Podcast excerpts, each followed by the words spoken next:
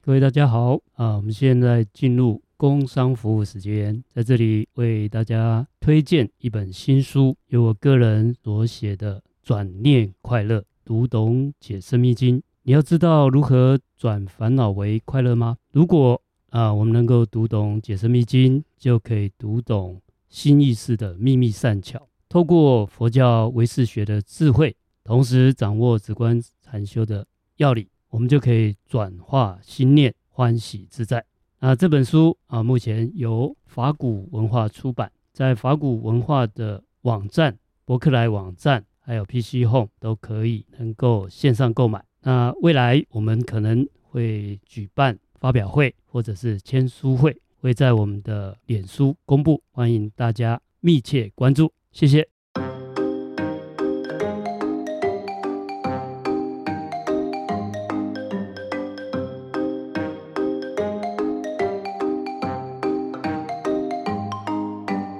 各位大家好，欢迎收听今天《科学看佛法》的节目。我们上一周在聊这个关于战争与呃我们在佛学道德业上面的关系哦。那我们中最后聊到了一个关键的问题，就是近期上映的电影《奥本海默》，由诺兰导演执导的一个好莱坞大片哦。那这个现在还在热映中，我个人很推荐，有兴趣的朋友一定可以去看一下。那在这部电影呢，它就是在讲述一个发明原子弹的科学家，他的一个传记故事。所以呢， 我们接下来讲的内容哦，请各位不要说我剧透，因为奥本海默这个人他已经过世很久了，他的这个所有资讯呢、资料，网络上都查得到。对，历史名人，对，然后我直接告诉你结局啊，就是他发明的原子弹把日本啊这个广岛跟长崎炸了，分别 死了很多人啊，这这这个这是这样了。好，那我们今天主要来探讨的一个延伸上一集我们聊的主题，电影里面有一个非常让我印象深刻的的一个片段，以及贯彻整部剧的核心，就是主人翁这个奥本海默，他在发明原子弹是呃当初的起入点是因为那时候纳粹希特勒听说他们接收到一个情报，他们好像也在研发原子弹啊。那个时候我们就知道，我们二战啊，就是那个德国那个反犹太人那个势力很强啊，快要占据整个全世界。一旦他们先拥有原子弹，基本上可以宣布轴心国就胜利了，同盟国就战败了。嗯那会造成数以万计的啊、那个损失跟伤亡。所以，身为美国的科学家，他们接收到一个很重要的任务，就是他们要比对方先早研究出来原子弹。所以，他就呃把他们美国一些很著名的这些科学家聚在一起，然后开始了这个计划。后来呢，纳粹先输了。希特勒投降了，因为他们光那个陆地战就赢了嘛。结果日本还在顽强抵抗，这时候原子弹也这个发明成功了。最后他就开始面临一个很强烈的问题，就是既然最强大的敌人，也就是当初他们的这个动机已经消失了，就诶、他们失败了嘛，原子弹也没发明出来，那我现在要不要让这个原子弹顺利的发明成功？因为一旦这个东西一旦可行，这个世界就改变了。它那个武器的量级已经大到它可以毁灭一个城市、毁灭一个种族了。那是他要不要让这个原子弹成功的被发明，以及他发明之后，他如果被使用了，那个造成的伤亡，他心里一直在拉扯，他要不要承受这些嗯死亡、这些业？当然，他们不是用业啦，他们就是用一个很道德的角度在思考这个问哎，题。事实上，奥本海默可能懂业哦啊，因为他有接受那个印度教伯切梵歌的这一个宗教思想。 OK，那我们今天就来针对《奥本海默》这部电影来聊，看它跟佛教的关系。好的，呃，谢谢你刚才呃这个详细的说明哈、我们都知道哈，在、原子弹在日本造成的伤害啊是，在广岛跟长崎啊，就你刚才说的，它本来是用在欧洲战场。没错，那不过呢，欧洲战场就提早结束了，那剩下那个太平洋战场。那太平洋战场，啊，经过美军的这个跳岛战术啊，他发现整个，特别是在琉球群岛的战役，双方的损失都非常的惨烈。嗯，那美军哈、在想说，这这样下去，如果是日本本岛的攻防战，那可能要双方损失的这种牺牲要更为惨烈哦，所以啊、呃就考虑动用这个原子弹。没错没那错我。们知道，负责原子弹的整个开发研究的工作，就是您刚才介绍的，也就是最近这一部电影大片《嗯，奥本海默》。那这个原子弹是新的一个技术，在奥本海默接受到美国政府军方，特别是军方的这样一个任务以后，哈、就在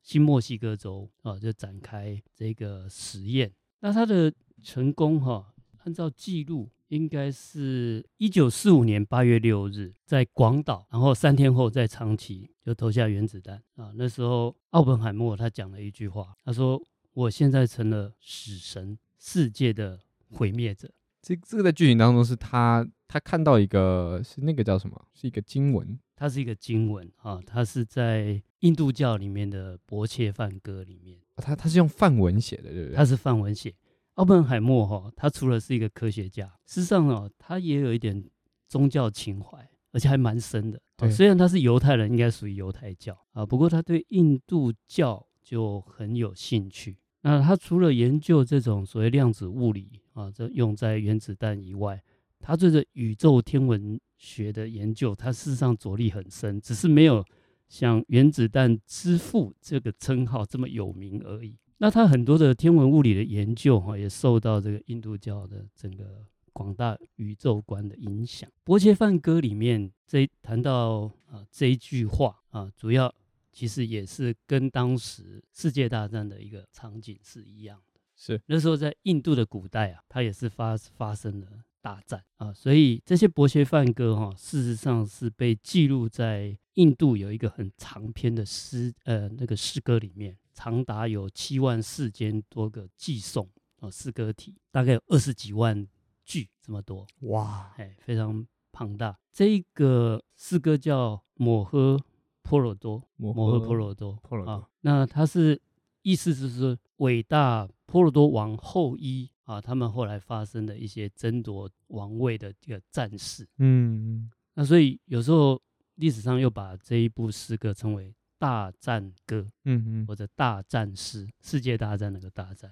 明白。啊，那当时也是大战。那在摩诃婆罗多这呃里面啊、里面刚好在当中啊、应该是第六篇吧，哦，第六章就讲到波切梵歌。那波切梵歌到底在讲什么？为什么会被奥本海默引用？就是涉及到说战争跟和平，战与不战。对，现在他研发成功这么强大的武器，嗯嗯，要不要用？像刚法师您提到的这个部分哦，在电影当中，他们一群人在很激烈的讨论关于这种强大会改变世界的武器，它该不该要研发这个议题，有两派的论点。第一种是不管怎么样，对方一定会想办法研究出来，尤其希特勒这种可怕的独裁政权，一定会想办法发明出来。所以，我们抢先在他发明出来之前，我们还可以去决定怎么使用。但是我们被动的等到对方，那我们一定是呃，我们没办法控制嘛，这是第一派。然后第二派呢，就是觉得这个武器呢发明出来之后，它就可以彻底的影响于永远的和平，因为一旦我拥有毁灭世界的武器，你你拿什么跟我斗？所以就会出现永远的和平。所以事实上，确实某种程度这个论点是有有依据的，因为从他投了这两个原子弹之后，目前没有再发生世界大战嘛。因为一旦发生世界大战，那大家就知道核弹对轰了，保证相互毁灭。少数人相互毁灭。所以某种程度来说，这种极强大的武器的诞生，某种程度上带来和平。那是不是就在这个议题上面，就我现在成为死神，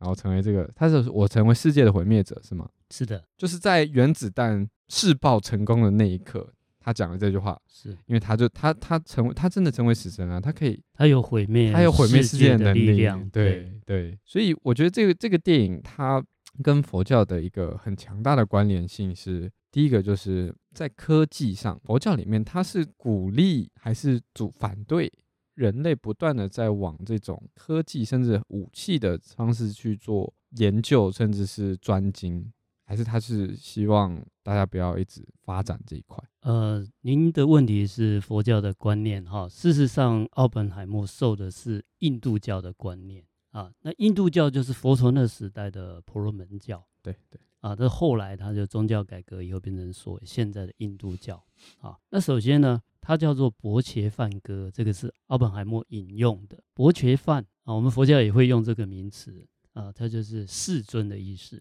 嗯，有时候我们称呼佛教在称呼佛陀也叫伯伽梵，嗯啊，那它是通用的，不管你是什么宗教，在印度，他们认为你是世间尊贵的人、珍贵的圣人，都叫伯伽梵啊，嗯这是第一个。那我们先分两个角度来看，首先，呃，我们从印度教的观点来来看战争与和平，然后再从佛教的观点来看战争与和平，好啊，嗯或者拥有这个毁灭世界力量这件事情怎么看？可以可以，啊，因为奥本海默他不是用佛教的观念，嗯，他是用印度教的观念。好、好，那伯切梵哥他讲这件事情有一个背景，对而且刚才讲婆罗多族这边的后代后裔啊所发生的一个战争。那当时他的后裔其实他们是同一族，嗯它里面有细分两两两个支族，嗯一个叫巨乳族，一个叫啊波度族你说后裔是什么啊，他的后代啊？后代，摩诃波罗多反国反王正都的他后的代子。孙了，但他是的分子成孙分成两派就对了，对对，他的 OK 子孙啊，其实他们这两派都是兄弟，亲戚啊，都是亲，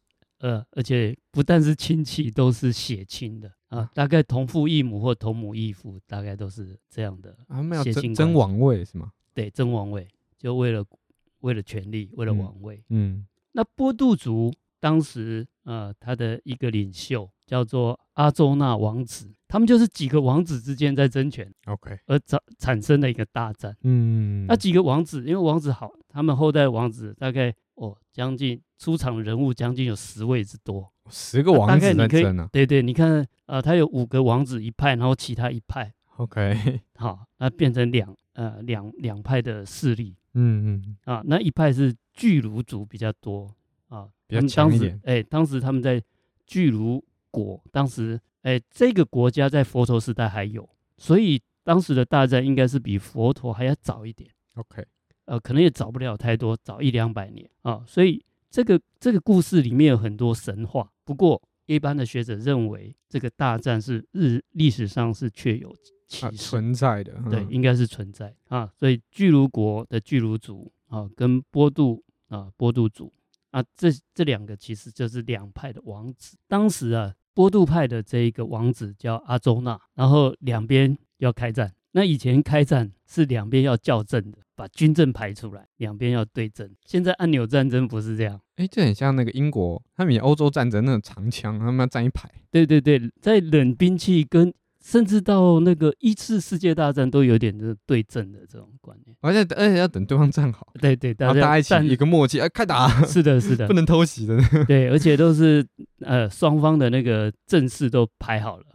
然后才以前是冷兵器是才开始用弓箭，嗯，那后来热兵器时代，好像一次大战都还把对方的那个军阵都排好，对然后才开枪。对，好啊，现在那个按钮时代哎呀，管你啊嘿，嗯那晚上白天无人机飞来飞去，不讲武 德 了，不不等对方把阵势排好，以前都会排好，嗯那就阿周那王子他们这边的军阵排好，等对方军阵排好，然后阿周那王子他把他的战车啊，印度他们古代就有就有这种战车，应该用是马马马拉的，哎，嗯这雅利安人很早就有驯马的记录对对啊，然后他们甚至还有呃那个战象大象。哦，有战马还印有度战嘛象，对对对对对。然后他的那个马车的战车，就到军阵两军中间的时候，他一看对方都是他的堂兄弟姐妹，嗯都是堂，兄弟，嗯，没有勇气再打下去，他就不想打。对，啊不想打。结果他的军师，军师是一个黑天，是一个神哦，啊、那个神跟他讲说。你不要害怕，只有肉体才会死亡，永恒的灵魂是不 朽。身为一个战士，应当负担起战争的责任。就像是你要负起你这个工作的责任一对对样，对，因为你你不打的话，他也打你，类似这样啊的，类就似是这个逻辑啊嗯说服说服他，啊，他都已经在战阵前了，对，所以要止战是要在前面，在发起的时候。是你不要等到都啊都要开打了，还在那边是的反悔。是的啊你不打，你逃，人家追，是，哎，没有用。所以《孙子兵法》才说啊，不战而屈人之兵，这个才是最高的兵法，不用打，那你都两边的战争战阵都排出来了，你怎么不打？对，黑天啊，黑天的这个神就告诉他啊，你就必须要行动啊。那阿周那就照他的啊意见啊，所以 那个当时黑天啊，据说他是呃印度教湿婆啊湿婆神的化身嗯，啊，所以他就讲了这一句话。那时候湿婆神就讲了说啊，他已经成了死亡之神啊，他犹有他是世界的毁灭者，因为开开打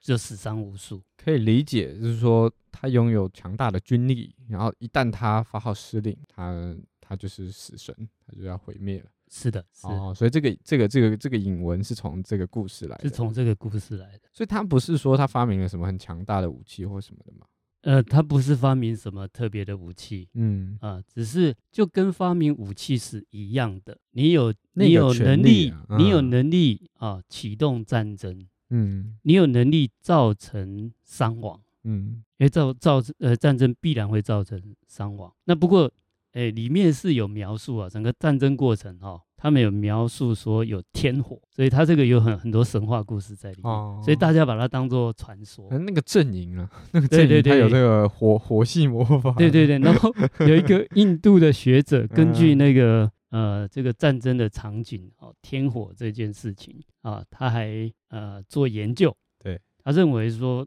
古代印度就有核子战 争，哎，哦就这个研究获颁这个呃搞笑的诺贝尔诺贝尔奖，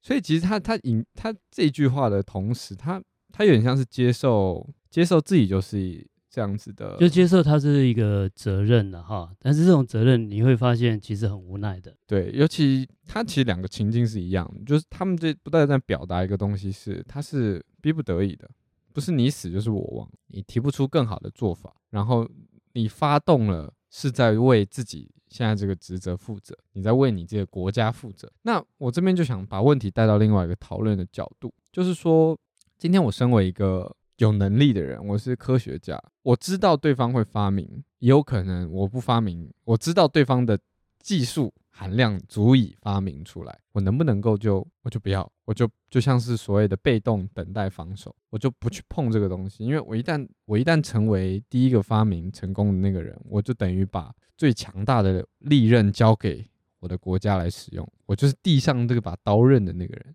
我连一开始发明这把刀我都不要发明，我知道别人会发明，但那个不是我，我就离开。这样的思维，你认为今天如果法师一样是你？你是那个角色，因为你也是做这个理工背景相关嘛。如果今天你的国家叫你发明某一项武器，它的武器你知道它可能会造成无数的伤亡，你会选择发明还是不会发明？是这个就像有一个很有名的选择题。电车难题吗？一个人死亡还是五个人还是死五亡？个人死亡。你么？怎么选？我的选择那就是让伤亡比较少的那个选择，两害取其轻。是，这是我的选择。那如果五个人都是自己的认识的，那一个人是你不认识的呃，我的选择可能因为我比较理性，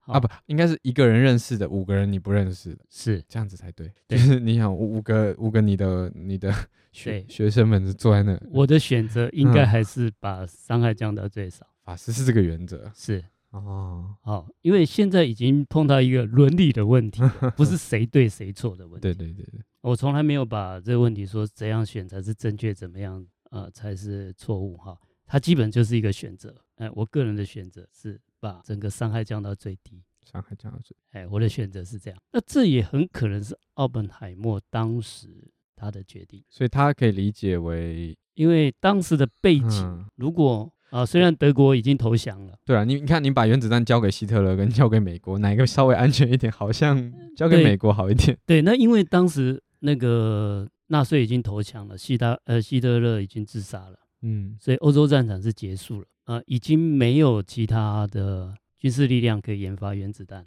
那他现在的抉择是说，如果要结束太平洋战争，嗯，是用原子弹还是用传统作战？他是在比较这个伤亡。哦你美国军方的对对对，他那个有一个很有名的，就是他们说，今天你一旦投了原子弹，确实日本可能会死几万人，甚至几十万人，但是所有美国的弟兄的生命就被你拯救了，他们就可以是回家了。而且不只是拯救了美军的生命，也日也日本的拯军人救的了生日本命军人的生命。为什么？因为日本最后那个军国主义已经都疯狂啊，他们有一个玉碎计划。对如果本土被被攻击的话，嗯，啊，你看他已经在太平洋战争发动自杀攻击啊，那还在外围哦。如果攻击到本土，你可以想象他们会用多大的牺牲来来做防护，嗯，日本人是不可能投降的，他除是非不你不可能投降。登陆他完全控制日本，是的，不然他不会投降。是，所以当时他们也是也是美国军方也是在衡量这一个。奥本海默恐怕也是因为这样子在做他的选择。而且他他后来就实际这个呃原子弹头发生，我们历史上都知道嘛，就已经就大概死亡十到十五万人，因为这个原子弹造成的。他他那一段时间一直陷入一种极大的道德谴责，因为他一直认为这是自己的责任。后来他去被美国总统接见，美国总统就问他，就是你在害怕什么？他就说他觉得他沾满了血腥。然后那个总统哦，哦，这一幕很很令我印象深刻。那个总统就看着他，就跟他讲说：“你觉得那些日本人他们会 care 是哪一个哪一个科学家发明了原子弹吗？他们不 care，他们只在乎是哪一个美国总统按下那个发射的按钮。所以你以为你手上是血腥吗？没有，血腥都在我手上。”在这一刻，他才意识到一件事情：他没有做使用这个武器的选择。那个那个是跟上面的人在决定，他他只能选择他自己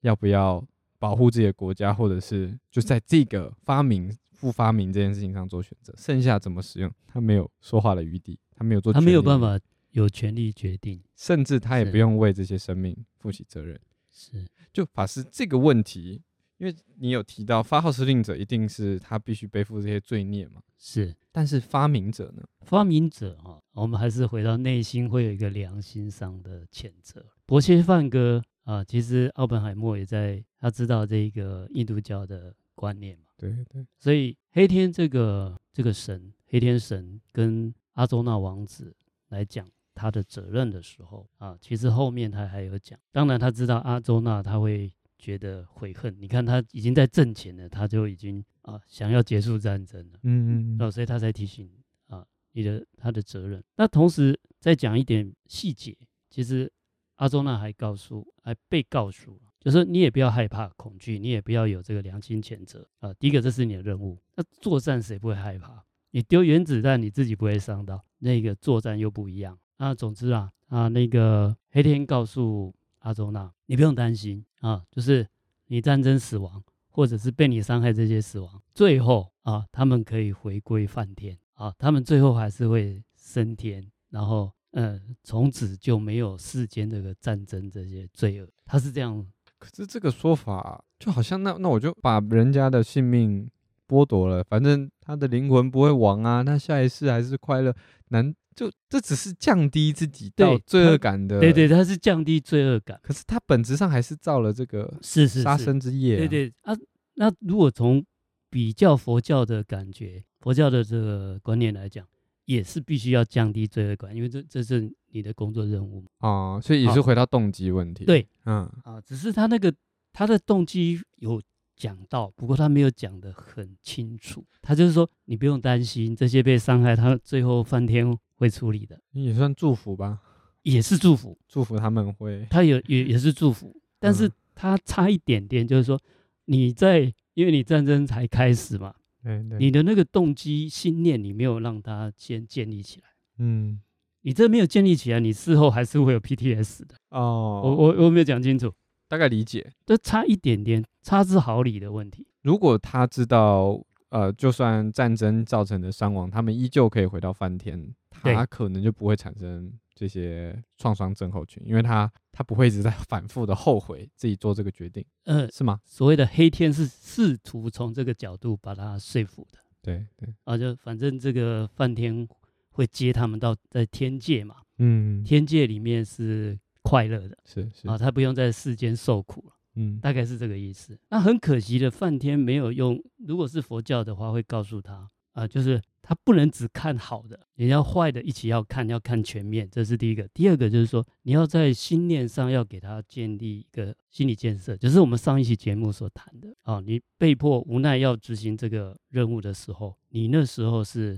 造成这个伤害，你要对对方的生命是表示祝福的。这差一点点，他并没有对这个伤害表示祝福。他有点像是啊，你不要想那么多啦，你就打吧。对对对，啊没事你就打吧。但是那佛教会再你多一这样个那个，对你这样最后还是会有 PTS 的。懂因意为思因为嗯有没有到饭店，你怎么知道啊？这是这是结果论，先不说了、啊，就是说嗯我们的心念意思是说，啊，这是一个不得已的特殊状态。嗯好，但是呢，我希望如果在这一次战事战争中，所有遭受伤害的生命，我们都祝福他有一天可以升天，或祝福他有一天可以得解脱。可是人在思考后不后悔的时候，他还会有一个问题：难道只能这么做了吗？哎，对，如果我们再加上有努力过停止战争，我们如果下次有机会，我们再来谈摩诃波罗多这个大战师他的一个背景。后来这些王子们真正